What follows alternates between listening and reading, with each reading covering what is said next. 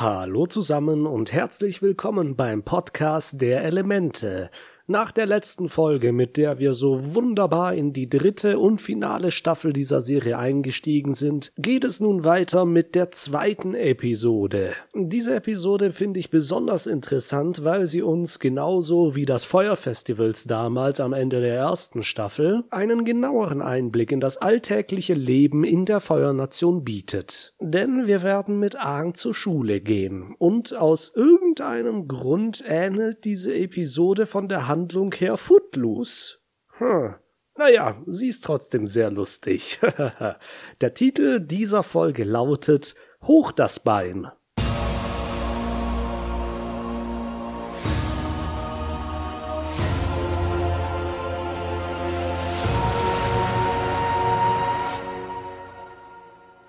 Wir beginnen zuallererst bei Suko. Es ist Nacht und im Palast wälzt sich der Prinz in seinem Bett hin und her.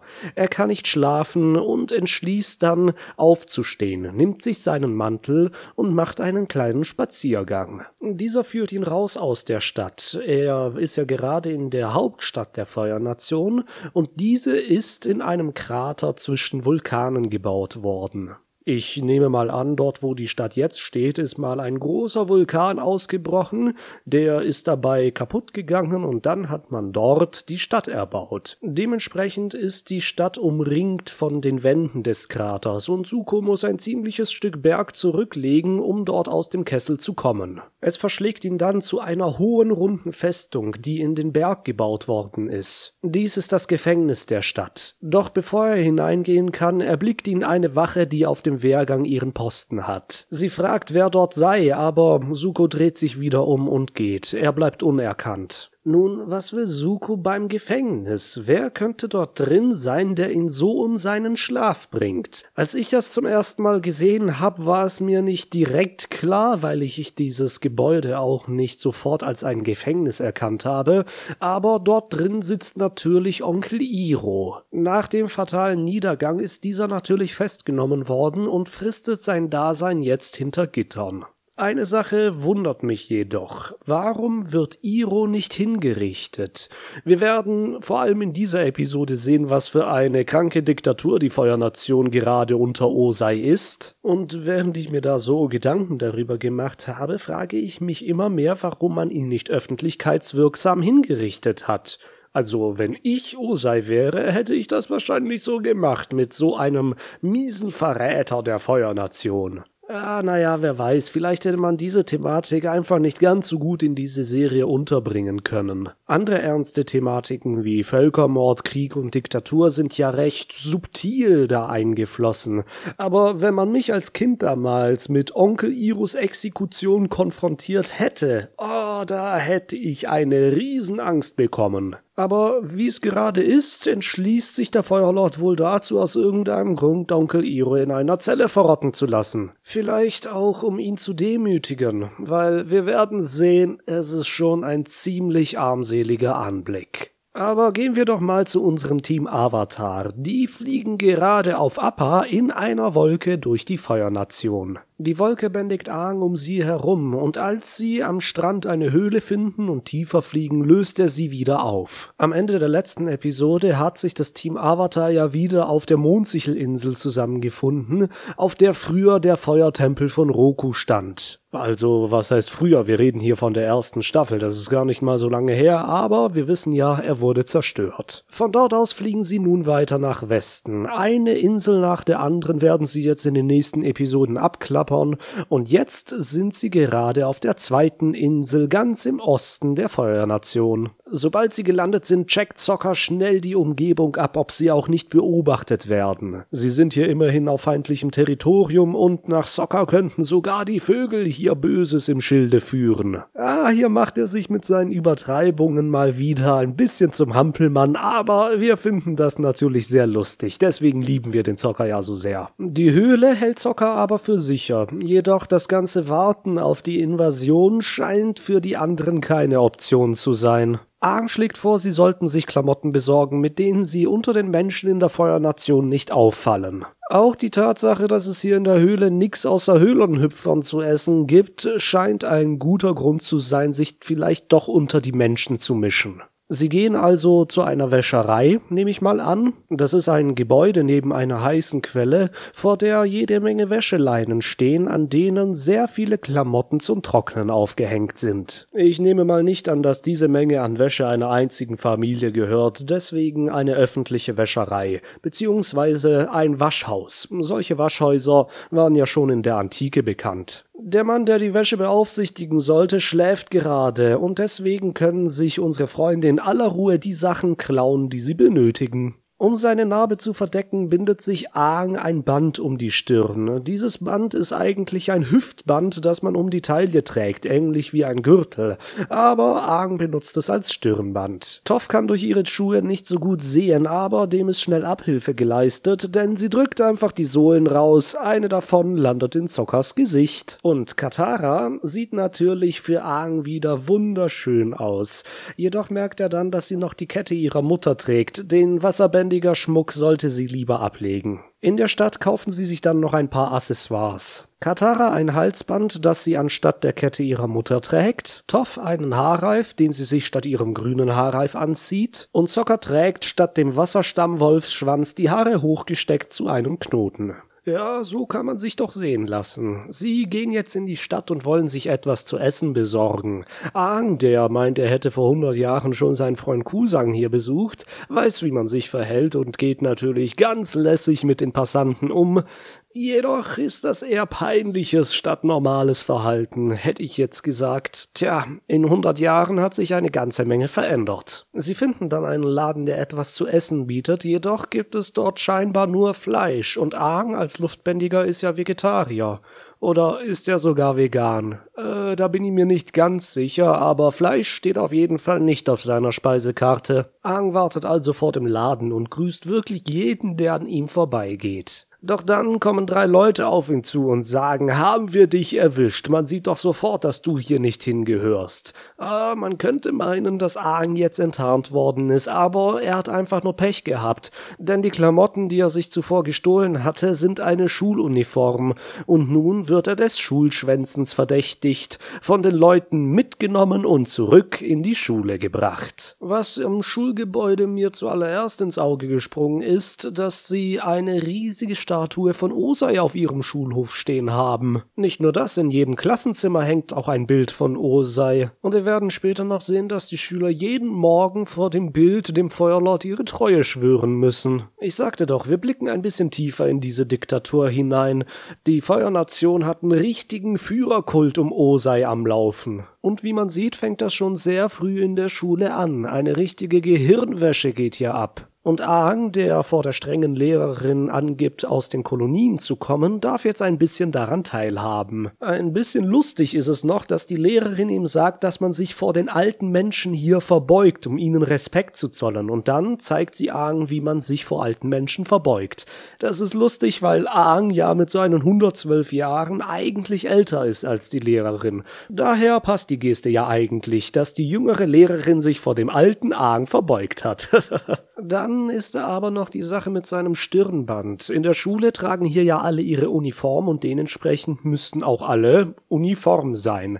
Aang trägt seinen Gürtel aber als Stirnband. Der Lehrerin gefällt das nicht, aber Aang redet sich hier raus, dass er eine Narbe auf der Stirn hat, die ihm sehr peinlich ist. Die Lehrerin lässt das durchgehen und er darf das Band um seinen Kopf behalten. Er stellt sich der Klasse dann als Kusang vor, der Name seines Freundes von vor hundert Jahren aus der Feuernation. Was noch auffällt, ist, dass die Lehrerin ständig mit einem Stock herumfuchtelt. Ich nehme mal an, das ist eine Rute, mit der sie die Kinder züchtigt, falls sie sich nicht benehmen. Das wird ja recht gut in die Feuernation reinpassen, wenn ihr mich fragt. Die folgende Unterrichtsstunde wird uns jetzt leider nicht gezeigt, denn die Glocke schlägt schon zur Pause und die Kinder gehen auf den Stuhlhof. Aang hatte während der Zeit übrigens Momo in seinem Hemd. Er spricht mit ihm und sagt, dass er am Unterricht eine Menge Spaß gemacht hat. Dann kommt aber ein Mädchen auf ihn zu und sagt, dass der Rektor ihn besser nicht mit diesem Affen erwischen soll. Sie stellt sich als Ongi vor und sie ist ebenfalls in seiner Klasse. Ein größerer Junge rempelt Aang dann von hinten an und legt demonstrativ seinen Arm um Ongjis Schulter. Er sagt Aang provokant, dass Ongji seine Freundin ist und dass das auch so bleiben wird, klar? Oh, da scheint ja jemand gar keine Komplexe zu haben, hä? Jedenfalls geht dieser Schulhof Grobian dann mit Angie weg und Aang, immer freundlich, winkt ihn noch hinterher und verabschiedet sich. Ein anderer Junge kommt zu ihm und sagt, dass er es nicht glauben kann, dass er nicht verprügelt worden ist. Nicht mal ein bisschen. Ja, man kann sich damit wohl denken, in welchen Stereotyp der ältere Junge von vorhin fällt. Jedenfalls spielen die Kinder dann noch Feuerverstecken miteinander und es wird Abend. Aang kehrt in die Höhle zurück. Er ist ganz verrußt, wahrscheinlich vom Feuerverstecken. Wie spielt man das? Verstecken sich die Kinder und wenn jemand gefunden wird, dann zündet man sich an? Uh, ja, also vorstellbar wär's. Jedenfalls waren die anderen sehr in Sorge über ihn und fragen, wo er denn gewesen ist. Aang erzählt von seinem Schultag und dass er morgen wieder hingehen wird. Sokka ist da natürlich gar nicht froh drüber.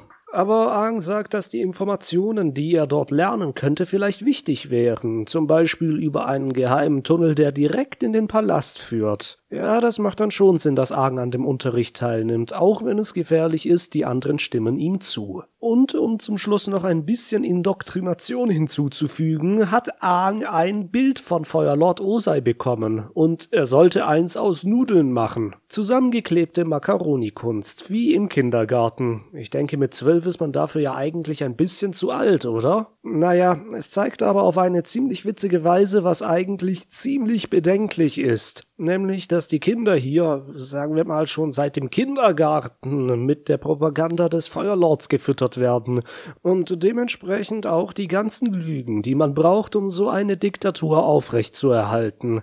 Das werden wir am nächsten Tag in der Schule sehen. Davor gehen wir jetzt aber zu Suko. Der ist wieder auf dem Weg zum Gefängnis. Er ist dieses Mal auch in das Gebäude hineingekommen. Die Wache erkennt ihn an seinem Umhang, aber als sie bemerkt, dass das Suko ist, der da steht, der Prinz, der Sohn des Feuerlords, lässt sie ihren Speer fallen. Suko schnappt sich den Wachmann und presst ihn gegen die Wand. Er sagt, dass dieser Besuch hier unter ihnen bleibt. Niemand soll erfahren, dass er je hier war. Und wie wir schon zuvor angenommen haben, besucht er natürlich seinen Onkel Iro. Doch als er die Zelle betritt, dreht sich Iro mit dem Rücken zu ihm. Iro sieht gar nicht gut aus. Seine Haare und sein Bart sind zerzaust, die Klamotten zerrissen. Er sitzt in einer feuchten und dunklen Zelle aus Stein, Gitter zwischen ihm und Suko. Suko sagt Iro nun, dass er selbst an seiner Misere schuld ist. Er hätte ja mit ihm zurück in die Feuernation kehren können und ein Held sein können. Aber nein, er hätte sich dafür entschlossen, Verrat zu begehen. Uh, ja, das hätte jetzt genauso gut Asula sagen können. Iros Reaktion darauf ist Schweigen. Er bleibt mit dem Rücken Suko zugewandt und sagt nichts. Suko wird daraufhin zornig. Er schmeißt einen Stuhl in die Luft und zerschlägt ihn an der Wand. Er schreit seinen Onkel an, dass er wahnsinnig ist und dass er in der Gosse schlafen würde, wenn er hier nicht gefangen wäre. Tja, was soll man dazu sagen? Suko hat unter Barsingsee eine Entscheidung getroffen. Er konnte der Versuchung nicht widerstehen und ist seinem initialen Ziel hinterhergelaufen, seinem Schicksal, das ihm damals von seinem Vater auferlegt worden ist. Aber die ganzen Veränderungen, die er während der Zeit im Exil gemacht hat, gehen nicht spurlos an ihm vorbei. Warum würde er sonst denn zu Iro kommen? Es nagt an ihm, und zwar sehr. Sein Gewissen und die Erfahrungen, die er mit Iro und dem Avatar gemacht hat, wollen ihn nicht loslassen. Genau deswegen ist er hier und versucht sich zu rechtfertigen, habe ich das Gefühl. Ah, viel bringt das nichts, aber genau dieser Besuch bei Iro ist der Schritt nach vorne, den er macht, nachdem er jetzt so viele Schritte wieder zurückgefallen ist. Ihr kennt doch sicher das Sprichwort zwei Schritte zurück, drei nach vorne. Hm, so etwas in die Richtung ist das, glaube ich, hier auch. Und selbst hinter Gittern werden wir sehen, dass Iro ein guter Ratgeber ist, wobei seine Entscheidung, die später in Staffel 3 folgt, auch mit Sukos Vergangenheit, genauer gesagt mit seinen Vorfahren, seinen Ahnen zu tun hat. Aber dazu kommen wir noch, wenn die Zeit reif ist. Gehen wir wieder zurück in die Schule. Ein neuer Schultag hat angefangen und Aang sitzt im Klassenzimmer. Die Lehrerin kommt herein, alle stehen auf und sagen den Schwur für die Feuernation auf. Aang kann diesen natürlich nicht, murmelt ein bisschen vor sich her und macht sich dann zum Klassenclown, indem er ein paar Blablas hinzufügt. Zur Strafe brummt die Lehrerin ihnen einen Test auf. Die erste Frage lautet, in welchem Jahr hat Feuerlord Zosin gegen die Armee der Luftnation gekämpft? Das hier ist wieder ein sehr gutes Beispiel für die Propaganda, die in der Feuernation abgeht.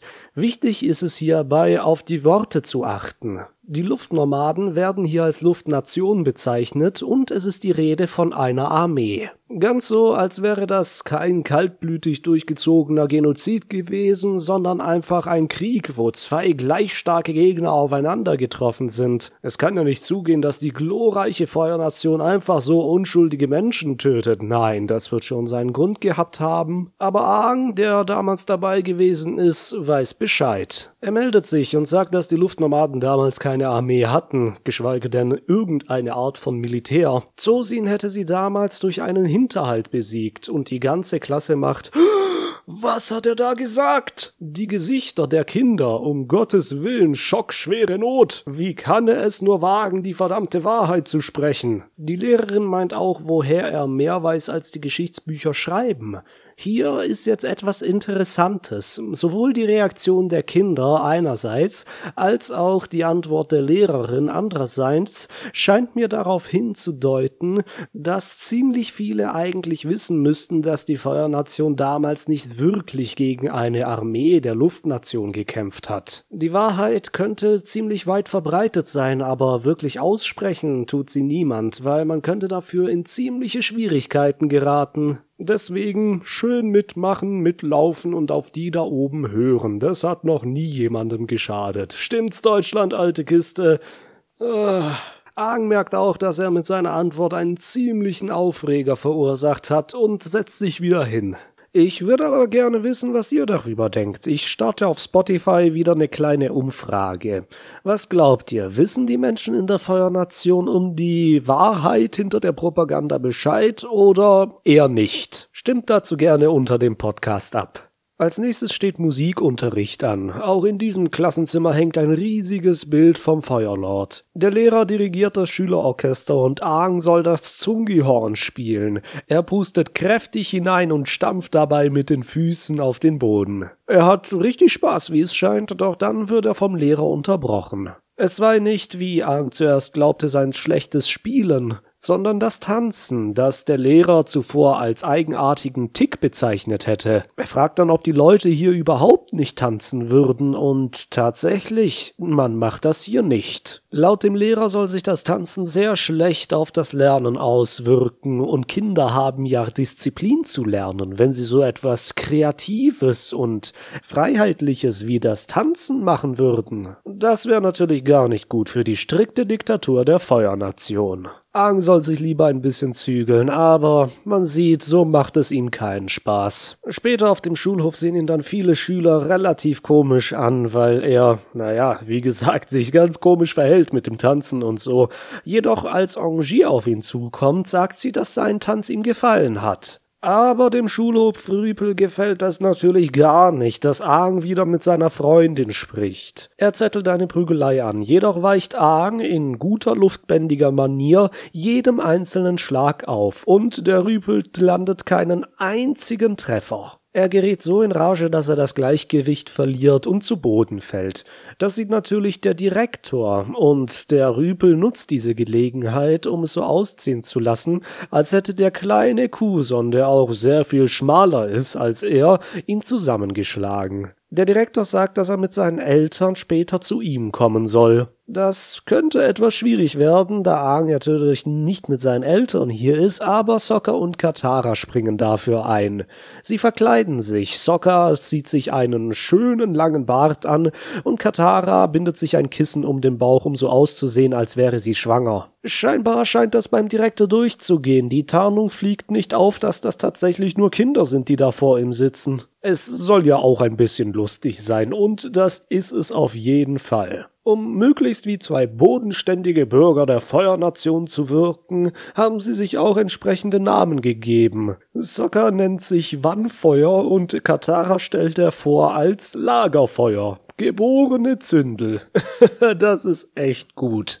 Aber im Englischen haben sie es noch ein bisschen besser gemacht, finde ich.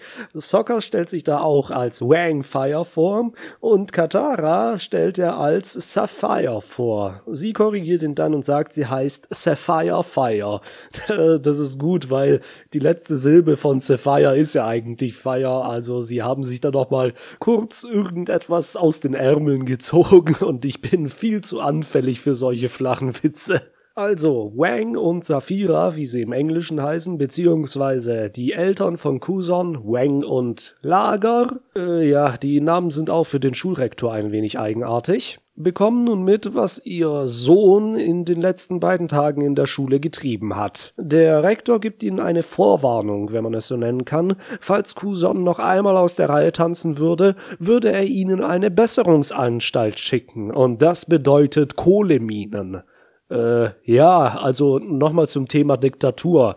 Kinder ins Arbeitslager, ne? Wenn sie aus der Reihe tanzen. Wisst ihr Bescheid, wo wir hier sind? Boah, schon ein richtiger Scheißladen, diese Feuernation. Wangfeuer ist natürlich außer sich. Er schreit Kuson an, dass wenn sie zu Hause sind, es eine Bestrafung gibt, die sich gewaschen hätte. Ja, solche autoritären Töne hört der Schulleiter ja gerne. Der Schulleiter denkt also, der Junge wäre in guten Händen, zumindest was seine Vorstellungen entspricht, und lässt die Familie gehen.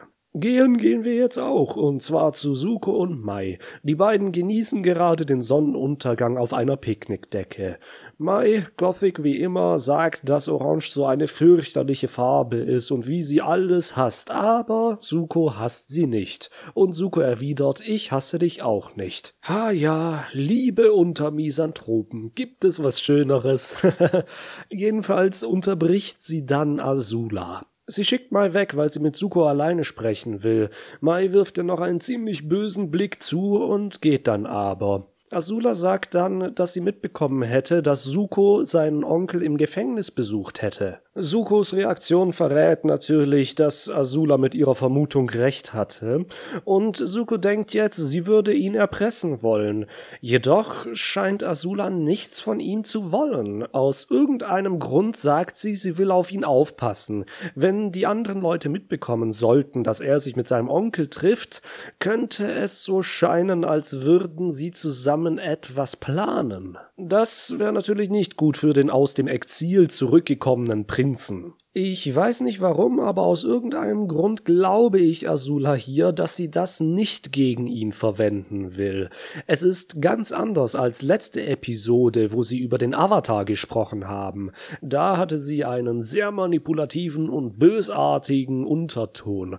Aber jetzt scheint sie mir wirklich besorgt. Nun, ich weiß nicht genau, wie ihr das auffasst, aber gehen wir erstmal wieder zu Aang und den anderen. Nach dem Elterngespräch sind sie wieder in der Höhle und Sokka meinte, dass das mit der Schule jetzt endgültig aus ist. Aang jedoch, der zum ersten Mal in seinem Leben richtig Spaß hat und endlich mal ein normaler Junge sein kann, meinte, dass er unbedingt weiter hingehen sollte. Außerdem fände er es wichtig, den SchülerInnen zu zeigen, was richtige Freiheit bedeutet, denn sie wären ja immerhin die Zukunft der Feuernation. Das will er mit einer Party machen, eine Fete, wo alle tanzen und sich vergnügen. Auch wenn Zocker da sehr dagegen ist, findet die Party statt. Sie bauen in der Höhle eine Bühne und dekorieren sie mit Kerzen. Als die Kinder reinkommen, schicken sie Appa tiefer in die Höhle hinein.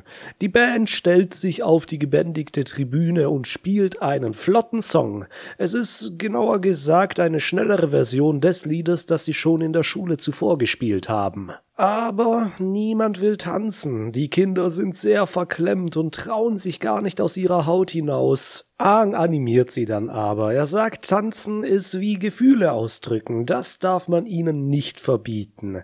Äh, ja, aber genau das hat die strenge und autoritäre Erziehung der Schule in dieser Feuernation-Diktatur wohl getan. Aang fängt dann aber an. Er zeigt ihnen ein paar Moves und es ist wirklich beeindruckend, wie er herumspringt und seine Saitos schlägt. Er ist sehr begabt. Auch Toff und Katara, die gerade noch an der Seite sitzen, sind sehr beeindruckt. Bevor wir uns jetzt aber weiter mit der Party befassen, machen wir einen kurzen Schnitt zu Suko und Iro. Suko ist wieder ins Gefängnis gegangen, um seinen Onkel zu besuchen. Er ist ja letztes Mal ziemlich ausgerastet und ich denke, er will es wieder gut machen.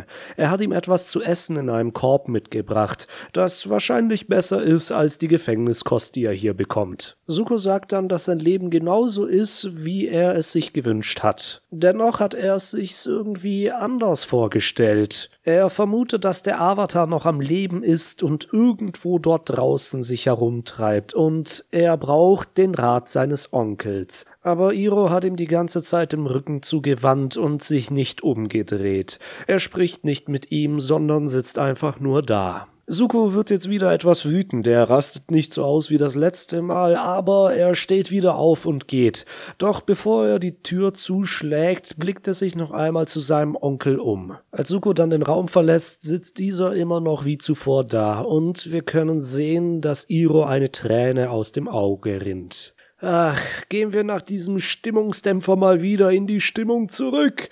Die Party geht nämlich richtig los. Aang schafft es, die Leute zum Tanzen zu animieren. Stück für Stück steigen immer mehr Schülerinnen ein und sie haben eine Menge Spaß, wie sie tanzen und zappeln und die Glieder fliegen lassen. Das nenne ich mal eine Tanzfete, schön ausgelassen, genauso wie Aang es sich vorgestellt hat. Dann bittet Aang Katara auf die Tanzfläche. Sie drückt sich zuerst ein bisschen und meint, ihre Schuhe eignen sich nicht so richtig zum Tanzen, aber Aang besteht darauf. Sie tanzen gemeinsam und sie lehnen sich dabei sehr stark an die Bändigungsfiguren des Wasserbändigens an, die ganzen Sachen, die sie so lange zusammen geübt haben. Diese Mischung aus Kampfsportfiguren und Tanz erinnert mich sehr an Capoeira, ein brasilianischer Kampftanz. Aber äh, um ehrlich zu sein, das ist auch der einzige Kampftanz, den ich kenne. Da gab es mal bei mir an der Schule, als ich noch ein Schüler war, eine Capoeira AG. Wir hatten damals die Möglichkeit, aus mehreren AGs auszuwählen und dementsprechend haben die AG-Betreiber dann vorgestellt, was sie so machen und da haben dann ein paar Leute Capoeira getanzt und die sind rumgesprungen und haben Saitos gemacht und haben sich über die Köpfe getreten und so etwas und ich fand das damals voll cool und wollte das auch können und habe mich dort eingeschrieben. Jeder Jedoch war der Kurs dann recht schnell voll und ich musste ins Impro-Theater. Ah, Impro-Theater. Viele Leute haben daran sicher ihren Spaß, egal ob sie es selbst machen oder nur zuschauen, aber ich hatte da irgendwie niemals ein Fable für. Aans und Kataras Tanz wird auf jeden Fall immer schneller und intensiver. Die Schülerinnen um sie herum bilden nun einen Kreis und sie beobachten sie alle. Keiner tanzt mehr außer ihnen. Und Katara ist das zuerst, glaube ich, ein wenig unangenehm, aber Aang sagt dann mit einem verführerischen Blick, achte nicht auf sie, jetzt zählen nur wir zwei. Oh, da hat der Aang aber richtig ja, wie sagen die jungen Leute heutzutage auf TikTok? Riss? da, oh Gott. Jedenfalls läuft Katara richtig rot an und Aang hat hier irgendwie eine andere Art von Selbstvertrauen an den Tag gelegt, das er im Umgang mit Katara dieser Art eigentlich nicht hat. Aber ich find's cool. Und die Leute um sie herum scheinbar auch. Nachdem ihr Tanz zu Ende ist und sie zu einer Schlusspose kommen, jubeln die Kinder um sie herum. Aber so schön und ausgelassen die Stimmung auch ist, es gibt leider einen gewissen Arsch, der da gepetzt hat. Nämlich der Schulhofrüpel, Orangis Freund. Mir ist gerade sein Name entfallen, weil ich ihn einfach nicht respektiere. Oh je, das ist ein richtiger Stimmungskiller für die Party. Alle hören sofort auf zu tanzen und die Musik hört auf zu spielen. Es fehlt nur noch so ein Kratzen über die Schallplatte. Der Direktor macht auch sofort die Quelle für diese frevelhafte Party aus. Es ist natürlich Kusan, beziehungsweise Ahn, der gar nicht sofort gemerkt hat, dass da jemand reinmarschiert gekommen ist. Die drei Wachleute versuchen sich ihn zu schnappen und Ahn taucht in der Menge der anderen Kinder unter. Dann passiert aber etwas Cooles. Erinnert ihr euch noch an den alten Film Spartacus? Die eine Szene, wo der Legionär sagt, händigt uns Spartacus aus und ihr dürft dann weiterleben. Und dann steht einer nach dem anderen auf und sagt, ich bin Spartacus. Nein, ich bin Spartacus. Ich bin Spartacus. Nein, ich bin Spartacus. Sowas ähnliches haben wir hier auch. Die Kinder nehmen von ihrer Schuluniform den Gürtel bzw. das Hüftband ab und binden es sich um die Stirn.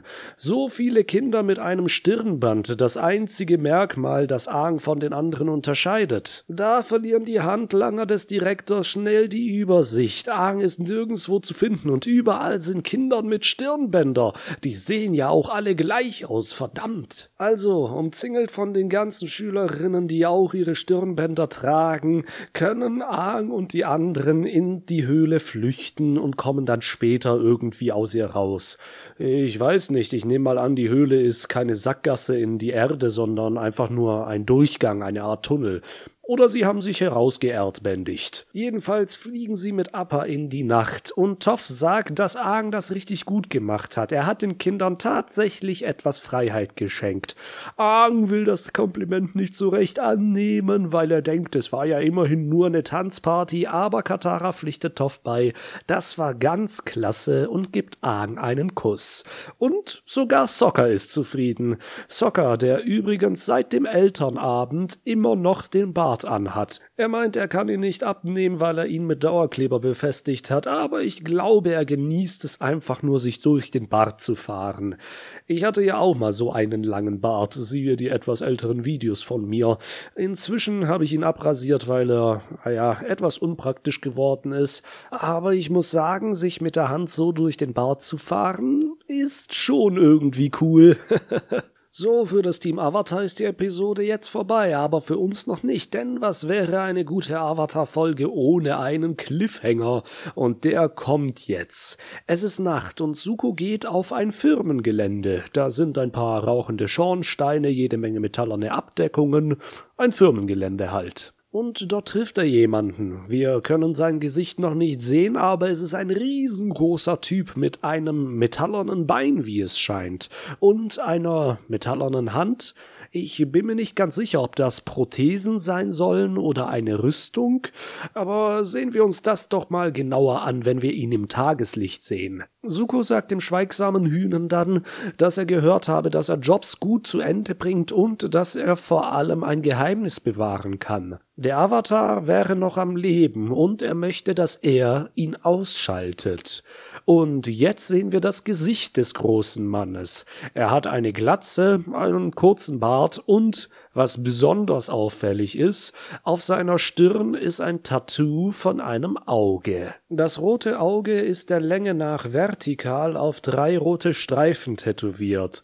Was es mit diesem Auge auf sich hat, werden wir natürlich auch erst in den nächsten Episoden erfahren. Aber es bleibt spannend. Scheinbar haben unsere Freunde einen neuen Gegenspieler. Ha, das ist super. Beziehungsweise nicht so super für das Team Avatar. Naja, wir werden sehen, wo uns das hinführt. Ich bedanke mich auf jeden Fall sehr vielmals fürs Zuhören und ich hoffe, dass ich euch auch das nächste Mal wieder beim Podcast der Elemente mit dabei haben kann. Bis dahin wünsche ich euch alles Gute, macht's gut, bis denne.